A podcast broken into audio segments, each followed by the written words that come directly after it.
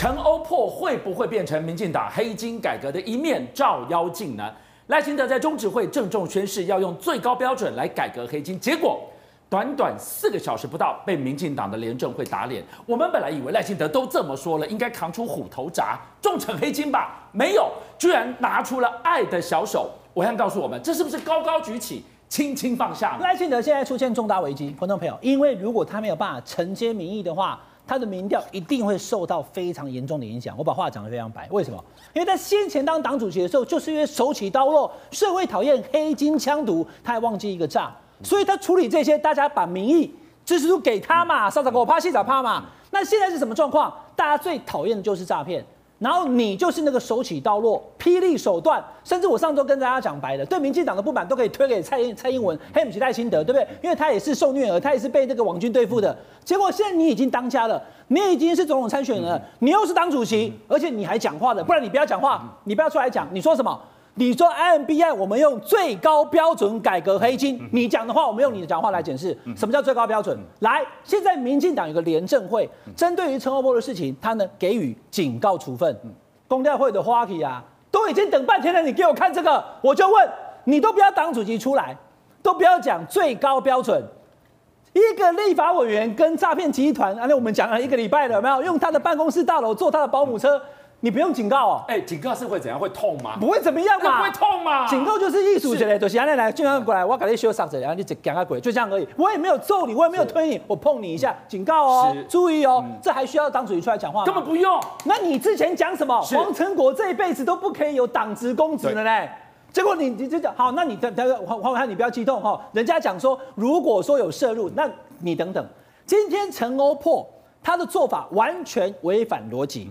我如果觉得说，我根本不知道我那个商人朋友是做什么的，嗯、而且我也绝对清白，他应该是退出民进党继续参选，因为我不要害民进党嘛。但我相信我可以受过检验嘛，你去告我怎么样都没问题。我相信司法还我清白，所以应该是退出民进党继续参选。就现在不是呢，是留在民进党，但是退出选举。那那一条退出选举这件事情，其实早在两天前节目当中，我们就告诉大家，这个已经被社会大众认为你已经默认所有对你的怀疑跟指控了。那现在不是怀不怀疑、指不指控吗？因为谁会像你一样跟诈骗集团走这么近？是去他的招待所，用他的办公大楼，坐他的保姆车，通通没付钱。你的家人还跟他一起做生意投资，然后党主席还要出来挂电话会，对不对？赖清德，我平常讲话也没对他那么重哦。你今天既然讲说要用最高标准改革，结果这个只是一个警告，那大家看你民进党就是假的。好，第二阶段讲完了这个。这个评论之后，其实我觉得内情可能不单纯。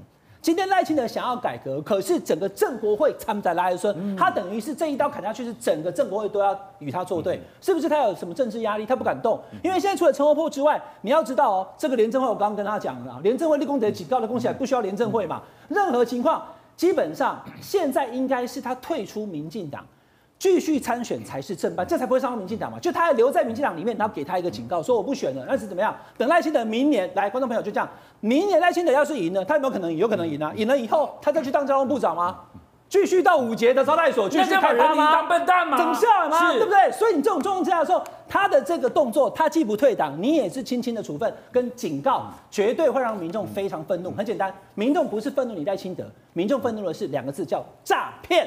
所以诈骗现在全民公敌，不会有人接受的。但回过头来，现在黄国昌手上资料到底是啊？国昌这个生生生，到底用完了没有？那个牙膏挤完了没？嘞？黄国昌可能还有这一管很大管，你看又出来了，这是林佑昌了。那我上次也跟大家讲哈，照相不能代表什么，可是会照相代表已经两个人有碰到面，会吃饭表示两个人已经坐同桌。如果你跟陈欧珀一样用他的办公室还没有付钱的时候，那关系就会更深了。所以。林佑昌现在也被贴出来了哦，你怎么跟他也有照相？哦，那这个林佑昌现在是谁？是内政部长。对，林右昌内政部长是管警政署的。是。嚯，阿里马盖也很小。那今天大家在立法院就会去问，那还有哪个民进党立委啦？好，民进党里面的万年总召老柯柯建铭出来说：“呵啊，你们记者不要再问这些东西了，见缝插针啊！哈，其实不是记者要问，民进党自己要查给大家看嘛。嗯你既然跟大家讲最高标准，又回到来主席了，你是最高标准，应该就是把所有跟曾耀峰、曾国伟这个人有曾经有过像陈欧破这样关系的有谁？一起吃饭的有谁？赵国相有谁？你一次跟大家讲完以后，接下来没有人可以挤牙膏了，牙膏你自己就出了啊。可是你现在讲见缝插针，那代表什么意思？我主观认为没有那么严重，你们硬是要煽阴风点鬼火，所以你们都在见缝插针。不是这样子讲的，曲翔哥。今天所有人，我已经跟大家公开说过了，不管蓝绿白政治人物，在路上遇到人，哎呦，徐继祥哥可不可以跟我照相？好好，照相，照完相，我怎么知道他以前有没有前科？所以照相不是，就我讲嘛，我就说林永才，我不会以这张照片就说他他跟陈活泼一样嘛。但问题是你所有跟他照过相、吃过饭的人，自己出来讲嘛。刚刚导播已经给看那画面了，陈菊、范训律有没有？对，你们也有在参会当中出现。对，那陈菊现在也跳出来，因为他在监察院的院长，所以他就说政治我不参与，他只有回答就是说不要。无限上纲，我跟他完全不熟。嗯、可是完全不熟，你再算一算，也就是一桌的餐会。嗯、你这辈子跟多少人在这种类似高级招待所的地方，又有名画的地方能够吃饭，嗯、绝对是有人穿针引线。嗯、所以他找到 key man 的，跟民进党的这么多政治都能够有在一起。再加上陈欧破，你真的是没有讲老实话嘛？二零二三年就是两个礼拜以前，你还说你这个是不是素面之缘？结果二零二零年交通委员会跑到宜兰去的时候，我前两天跟大家讲，有没有画面出来了？离开宜兰，你做东的时候，来，观众朋友，今天民众党的陈琬惠讲的更直接哦，他这个照片是在五节的，就是这个郑耀峰的招待所。嗯哼，你可以看宜兰，你可以耶招待所旁边坐的是谁？嗯、旁边坐的居然是前交通部的次长黄玉玲，嗯、还有台铁局的副局长朱来顺，然后他们早上在做考察，考察的时候呢，居然。照陈琬惠的说法，因为我没看到早上考察照片有没有曾耀峰啊？曾耀峰也跟着去考察，哎，那是李伟啊？你是谁？你什么站在里面？他也在考察，是考察完以后，哎，大概来来来来，给我五节哈，我的寒舍，然后去那边就在那边大家开趴在那边玩。来，观众朋友，这一天一算，二零二零年六月十二，嗯。礼拜五呢？礼拜五上整天班哦。你没关系，你立法委员到外地去这个查这个考察，对不对？对到地要考察，官员陪同。那请问考察到十二点，下午你们在那边，你就要回办公室工作啦？没有回去啊，在那边喝酒啊。对。所以你是怎样？是请半天假吗？还是当做公出以后？观众朋友，这个骗不了人的，因为你我都不是公务人员。嗯公务人员他公出什么时间搭什么车回来怎么报上？你是搭交通部的公务车、立法院的车，还是你是搭台铁？你都有一个资料的。结果你过了中午以后，在那边大家在那边，他的五节的豪宅里面开趴，所以包含了为什么郑耀峰可以去交通委员会的考察？为什么官员被陈欧破带着去那边？当可能官员跑出来喊冤？那你要知道这件事情，当已经被大家这样质疑，我已经讲完了，对不对？交通部应该要去查一下吧？你要去几个交通官要去查？你刚想到至少要。不用查，不用查，不不用查，就是闹那么大，不用。交通部长说不用查，王国材部长说这个不用查。为什么这种事情可以不用查？你问我为什么，我通常都要回答，但这个我没有办法回答你啊。交通部长一定要查的吧？如果今天我是交通部长，我刚刚已经讲完了。第一个，我至少先查他下午有没有请假嘛。是。第二个，我要查他有没有违反这个公务人员这个往来的标准嘛？不用查。好，三个字都不用查，所以王国才讲这个话呢，就让大家非常的生气。好，学恒这一局你怎么看？哎，你就会觉得他后面有很多人都开始变成一个爆料的管道哦，爆不完的料。哎，会不会比九合一前的那个学龙案更横尸遍野？没有，我我觉得我们现在这样讲，这份资料显然已经发给很多人，是，也就是他。中间盘根错节的东西呢，嗯、已经丢给黄国昌，已经丢给陈琬惠，对，而且是分进合集，嗯、每个人拿到的部分不一样。嗯、但是黄国昌是在王定宇出来叽叽叽叫了之后，才说那不然来贴啊！我今天贴出来的照片是查证过，林佑昌有跟这两个人合照，合照完了还去吃饭。嗯、那王定宇要不要再出来讲一讲？嗯而且另外五节豪宅之前原来是只有听说，哎，他们这个踏勘完之后要再去吃饭开趴，可是现在连照片都出来了。那请问这样子的爆料手法专不专业？很专业啊！因为等你一天讲一个，一天讲一个，每次出来回应之后，我再打脸，啪啪啪啪啪啪啪，打到你脸都肿了。但王国才像这样子的官员就证明了。民进党现在因为完全执政，所以一点官真、一点道德感都没有。这不必查，我直接问。怎么会讲出这样子的话？因为以前就有潜力嘛。以前苏贞昌说：“哎，这不用查，那也不用查，NC 也不用查，什么都不用查。”他有非常严重的问题，涉犯公务人员的相关罪嫌的部分是，哎。你没有请假，你直接踏勘完之后就去人家豪宅开趴。那请问有没有用到公务车？因为出去探勘、出去踏勘要有公务车哎、你公务车通通都赶走了吗？还是你让公务车在这个豪宅外面等你？等你等到什么时候？所有的破口都从这种小地方开始做。因为这些公务车的司机领的是人民的纳税钱，用的是人民纳税钱买的油的时候，王国才怎么可以失职到这个地步？这不必查，你说不用查不用查，北检呢？现在让人家开始怀疑当年的特侦组，就是因为这个原因，你所有的资料到现在政府没有出来解释，没有彻查，都等在野党爆料，那要你这个政府干什么？一场打弊演变成变成你不承认我就挤更多，哎，最后变成凌迟的戏码了，你怎么看？所以我说实在，民进党常常就是这样子啊，理想很丰满，但现实很骨感。尤其是如果真的查下去之后，会大家让大家觉得说臭不可闻啊。我先说陈欧珀，虽然是我们立院的同事啊，但是三天前他被爆料的时候还讲是说，如果真的有问题，我就退选。结果嘞，三天之后他就真的退选了。所以我们现在要看的是说，不是只有他有问题，而且他是真的愿意被退选吗？其实还是他是被退选的，因为二零二二年在。才看到有这个一尸五命的情况嘛，也因此是不是他这一次已经影响到民进党的这个选举的一个选情了？也因此陈欧波马上来断尾求生。可是我们要更要看呢、啊，为什么交通部长可以说不用查呢？因为这个是交通委员会正式的考察。二零二零年六月十二号，我那时候马上也把资料调出来，当时是由交通部长带队所有的。交通部的一级主管几乎全员到齐到这宜兰啊，就十二点半之后，居然间下午的行程就没有了，留在那边来开 party。那这一些。难道我们中华民国的官员们可以这样被一个立法委员就带去跟这个诈骗集团、诈骗犯这边来做开 party 吗？这中间到底谈了什么？难道只是饮酒作乐那么简单吗？还是有没有可能，其实背后还有一些利益的纠葛？所以这当然要查下去啊，而且真的应该要把它给挖出来。最后我们真的必须要讲啊，你说现在黑金的问题为什么没有来讲清楚？民进党其实从上到下，赖清德那时候到了台南，到底现在台南的黑金有查清楚吗？那个时候只有很水气告诉他说来，来道歉。但是道完歉之后，目前后续还是没有结果。一样的道理，如果说只是让陈欧珀一个人退选，或者是说一支警告了事啊，那很抱歉，这个就是玩假的。而这样子的一个打仗，只会让人民更看不下去。所以，民进党诚心改革、展现决心，有这么难吗？他没有诚心啊，民进党应该有党规吧？请问一下，警告处分意义是什么？难道是警告陈欧珀，他下次在与诈骗集团挂钩的时候，就要小心一点，不要被抓到吗？非常离谱嘛！现在讲难听点，连国高中生对于警告处分都不是很在意了。你认为一个立法委员会害怕你这个警告会有吓阻作用吗？当然不会有。所以这回民进党廉政会的这个做法，我老实说，不是打脸了赖清德，而是证明了民进党与赖清德一起在打假球啊！要知道，赖清德自从当选党主席、民党之后，他的接下来里面党内发生任何的事情，他有认真在处理过吗？都没有。包括了台南光电弊案，包括了台南市议会正副议长贿选案，甚至到现在陈欧珀疑似与诈骗集团挂钩案，都是轻轻放下，毫无声息。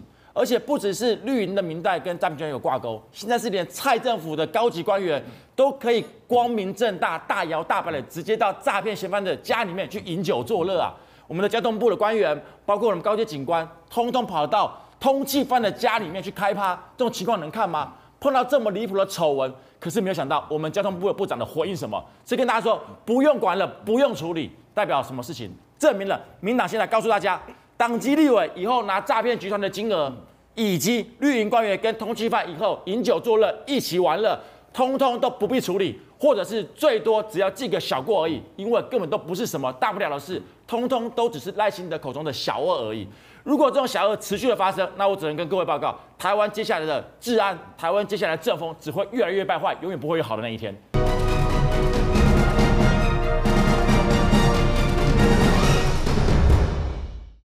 我们常说温水煮青蛙，现在恐怕是青蛙连挣扎的力气都快没有了，讲涨价。速食名店顶呱呱今天开始调涨，鸡排正式破百，那个呱呱包居然比一格台铁便当还要贵。炸鸡你说我可以少吃，但交通你躲不掉了。国光客运三十一条路线下个月开始调涨，最高要调涨十趴。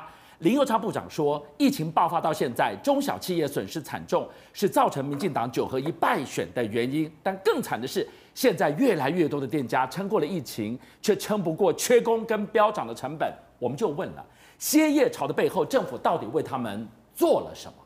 现在对涨价店家来说，他们其实都是告诉大家讲说，他在人力跟物力上面呢，确实遇到了他必须要调涨的一个风波。是，可是对于很多民众来讲，这个物价不断的上涨的问题，到底是出在业者身上，还是出在政府的问题上面？我们就先回来回来看哦，是以素食业者来讲，基本上套餐类涨价、单点类涨价。对于很多人来讲，他顶多选择就是啊，我就不要吃就好了。嗯嗯、可是呢，现在问题是，好，你说吃的东西我可以换个东西吃，那药怎么办？嗯、你知道我们现在啊，三大科学中药厂就已经告诉大家讲说，哎，不好意思哦，我们现在连药价都要开始涨。为什么？因为很简单，六月要调涨的原因是因为呢，我的连我的这个做中药的原料通通都缺货。是。那我所以，我缺货，再加上我的人力物力的部分，我现在啊，不好意思啊，我即使涨价，我都很担心，我没有药可以给你啊。所以你看哦，今天开始吃不起，也病不起，哎，越来越逃不掉了。因为生病，你怎么知道我什么时候要生病？还有，你更逃不掉的是交通往返通勤。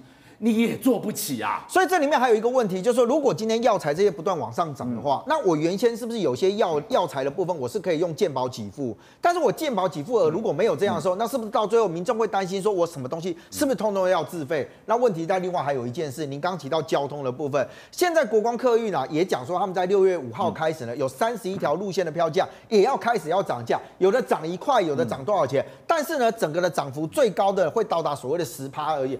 那不只是这样哦，包含到我们现在讲说啊，买票嘛，我如果能跟买来回票或干嘛，不是有些优惠？国光客运也说，哎，他们现在排不排除啊，这些东西其实都要取消掉。所以对于现在民众来讲，老实讲，涨价的这件事情啊，它其实反映出来就是说，哎，我们为什么台湾什么都缺啊？我们举一个例子哦，过去这三年因为疫情的关系，我们有很多首当其冲就是餐饮业。在二零二零年的时候，那时候整个疫情刚爆发的时候，哎，你知道我们有很多店家是撑不住了，有接八千两百五十二家，按照统计的数字上面来讲，他们面临到倒闭哦。可是你知道吗？很多人就觉得说，那现在疫情开了，不是大家都上街消费了吗？那不是应该整体的状况会好？我告诉你，有很多的店家他撑过了疫情，却撑不过这一波。哎，你看我们这边整理车连续三年里面啊，整个这个中小型餐饮倒闭的加速，二零二零年到二零二二年，你有没有发现倒闭的加速是越来越多啊？哎，直接要破万了。你看，你可以讲二零二零、二零二一，这都是疫情。二零二疫情越来越趋缓，照理讲，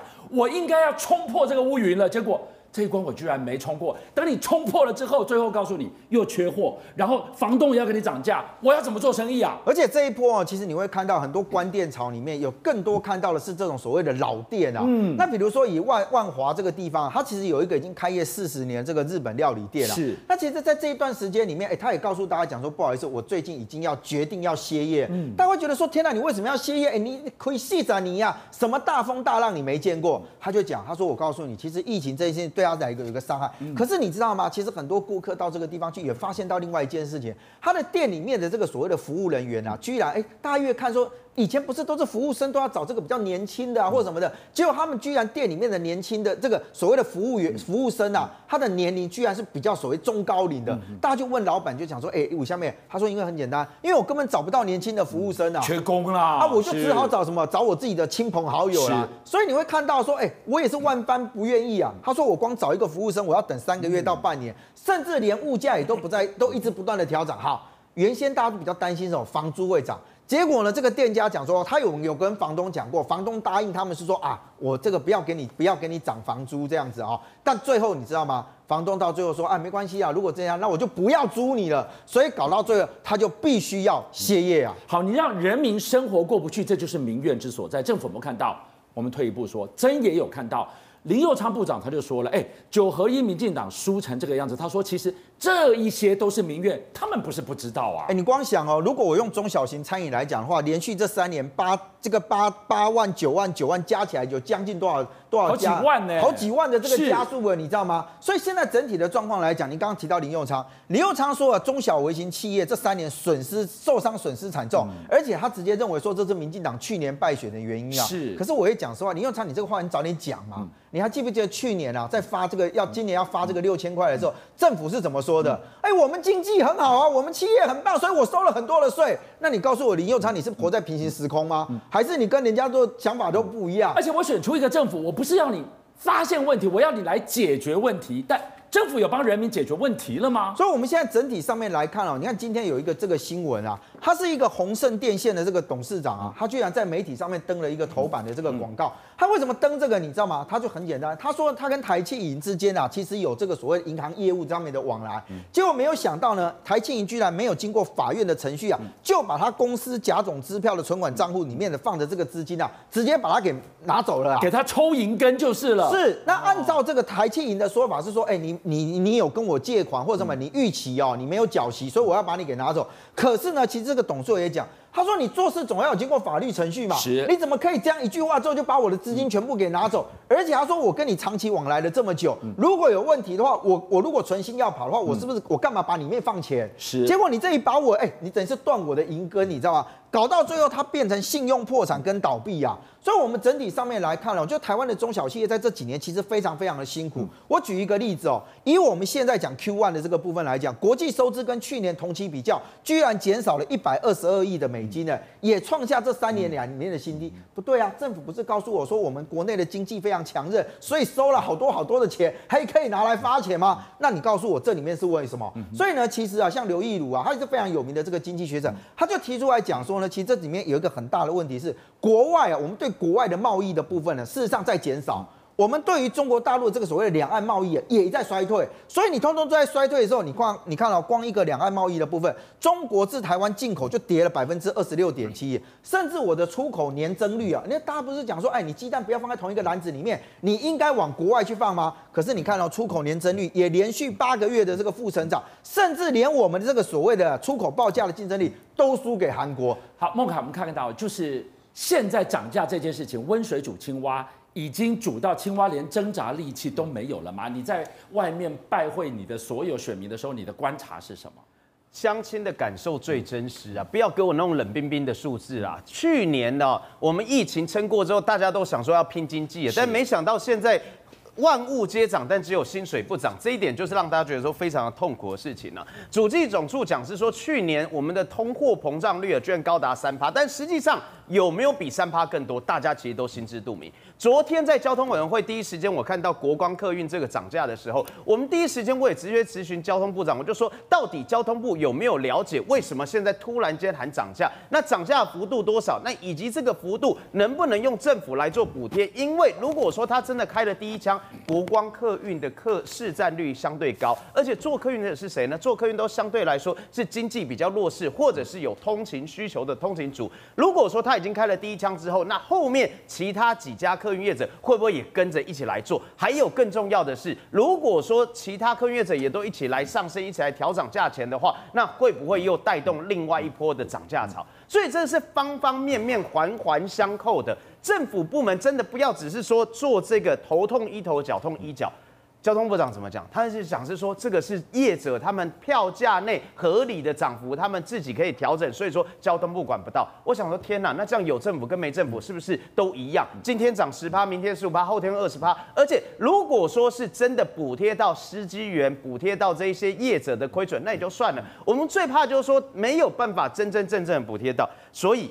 我要问大家一件事情呢、就说到现在，为什么我们一直呼吁说，你如果说真的没有办法这个节流的话，你至少你要开源嘛？为什么一直呼吁是说观光是不是应该开放了？赶快让饭店、旅游、住宿、观光、餐饮、运输业者能够赶快迎来春天。最后诈骗那么多，就是因为大家会饥寒起盗心啊，所以犯罪率节节提升，会不会变成是接下来的社会问题？而政府部门如果不能超前部署，你至少也要赶快补破网吧。是学恒怎么？哎，我觉得这完全已经是政策从上到下都有了破洞。我们前几天讲过，外劳人也不够，结果现在本劳人也不够，很多家餐厅没有办法营业，甚至缩短营业时间，包含一兰拉面现在吃不到二十四小时哦。不是他不赚，不是没有人要去吃，找不到人呢，他就是没有工啊，没有人愿意站外场。对，然后你整个一路拉下来。哎，什么样子的国家，全国会有百分之九十二的人接过诈骗电话或简讯？台湾，中华民国，在这样子的状况之下，简直整个你看到过生活就是没有办法过生活，是收入不够，物价上涨，想要吃个饭也买不到，最后还有诈骗集团虎视眈眈的要拿你的钱。然后我们的政府告诉我们说，哎呀，没有没有没有，我们已经把整个法都修过了。结果你看到是高官跟诈骗集团吃饭，然后小民呢被诈骗集团坑杀。最后你想要吃一个好的四十年的日本料理，那个我小时候常去吃，哎，结果现在也关了。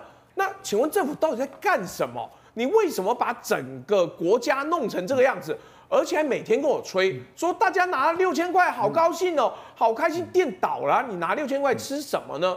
我觉得这个政府就是只会宣传，却不会做实事。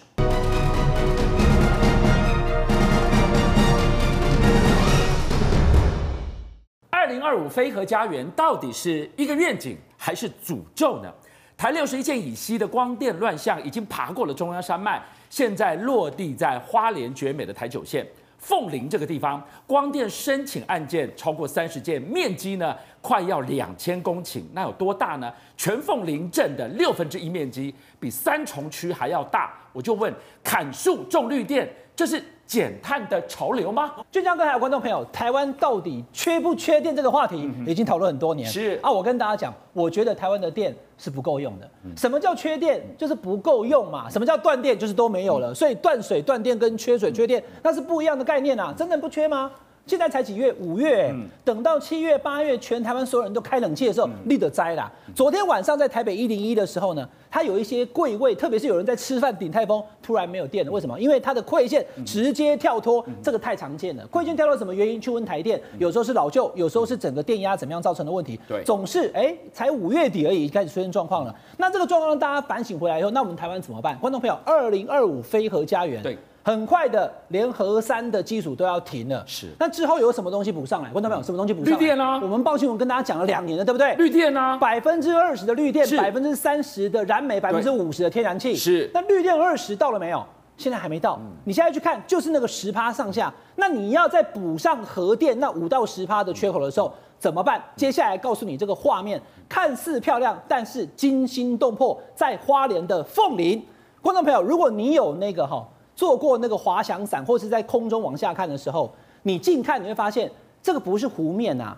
就像哥，如果今天我们是个湖面的吧，或者是我们这是个水稻田，哇，看起来好像对不对？水中光粼粼，哎，那个碎碎的吧，好像是炊烟袅袅的那个农农村，不是？观众朋友，这就是太阳能板，而且呢，不是什么台南、中棍、半门，这在花莲之前都讲我们台湾西台湾，对不对？这是东台湾。后山的花莲，导播，你看画面继续放，来让大家看多一点。它现在开始在凤林的，包含了相关的这一些树林都被砍掉以后，全部都来做太阳能板的电了。那你要知道，在凤林现在目前已经同意了一千七百公顷的种电。是，以前大家叫什么？退耕还林，就是中国大陆在退耕还林。对，因为当你没有树林的时候会怎么样？会有红龟刷，而且呢，下雨天的时候可能有土石流，所以发现树木是重要的。结果呢？人家在退耕还林，我们呢在退林种电。哎，现在在种电，所以你跟我高举所谓的减碳的这样的大，那就没办法。种树就是减碳呐，种树就是减碳。你说反而去砍树，那砍树的话呢，你就会增加，而且二零五零的话是有碳税的。所以我们未来的发展跟我们台湾的目前的能源计划是完全冲突对撞，因为你就是没有核电了。所以观众朋友，你现在看这个，我先告诉你结论，然后等一下再跟大家讲第二次。很看起来惊心动魄的状况，它不可避免，因为蔡总统就是要大力的发展核电。好，观众朋友，你看这个是凤林这个凤林的重电的这个光电板。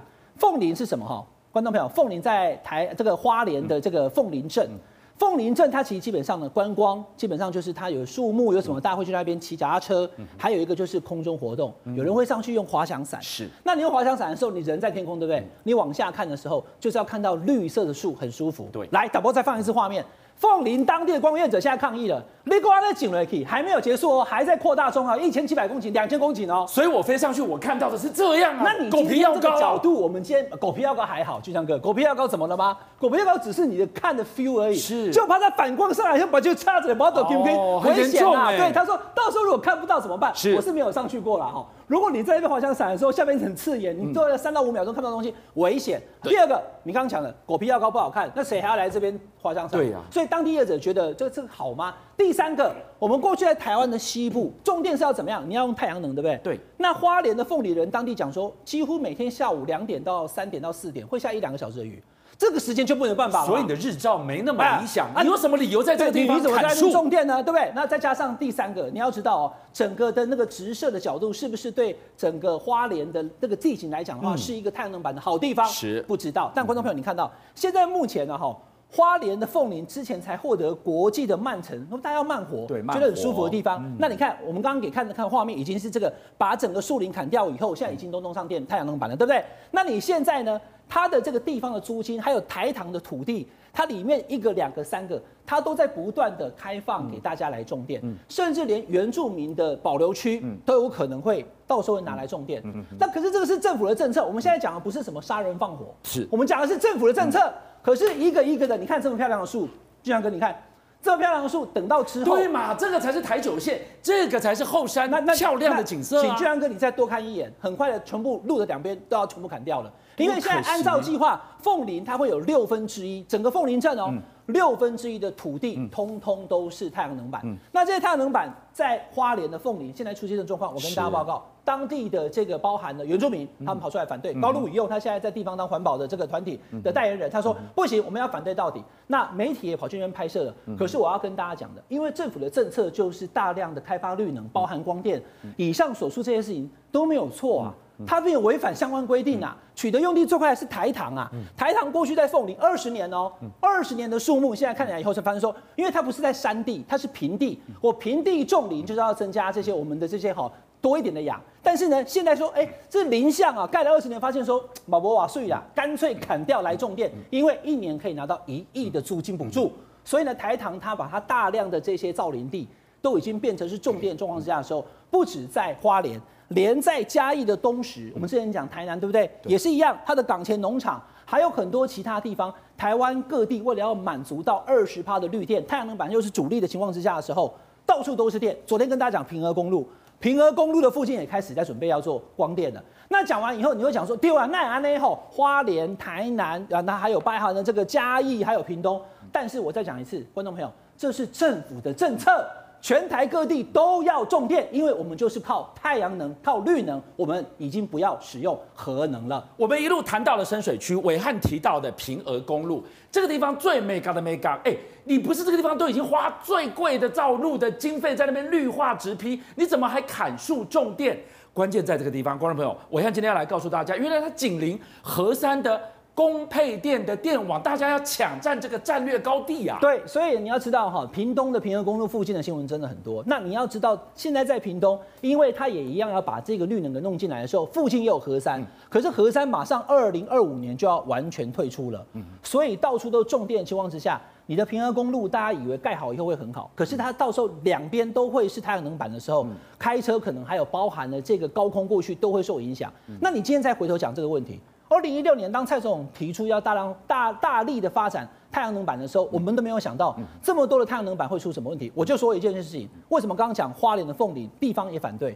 俊阳哥，因为在台南的北门跟炯坤。他的经验，那个叫楼地高啊，当地人自己量那个温度说，是。没有太阳能板跟有太阳能板大概差两三度，可是气象局一直说没有，所以当地的生态都会受影响，不管是它的农作物，甚至它的养殖、它的农业都会受影响。所以太阳能板在台湾变成是主力发电的状况的时候，其实对我们的生活已经造成了非常严重的影响。好，我们讲到今天你要节能，你要减碳，你要发展绿电，OK，世界潮流。可是博弈，我们今天从东台湾的台九线一路看到了东石的那一片美丽林相的林场，都在砍树种电。哎，阿内甘姆通，这是不是倒行逆施啊？完全离谱的事情啊！先讲平和公路，它总共花了七十八亿来做景观的美化，平均一公里要花五千六百多万。就后来发现，哎，调了一下，发现，哎，这七十八亿里面居然有六十二亿都是做管道跟电气工程的，跟我们的美景景观一点关系都没有。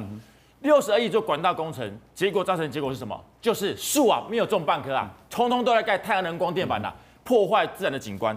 再来刚才讲到了这个嘉义东石港台糖的林地啊，造林二十年，养地养树木二十年，就是希望能够让台湾的环境变得更好，不要有空气的污染。结果的未来呢，可能全部砍掉。为什么？因为不种树，改种电啦，因为种电更好赚。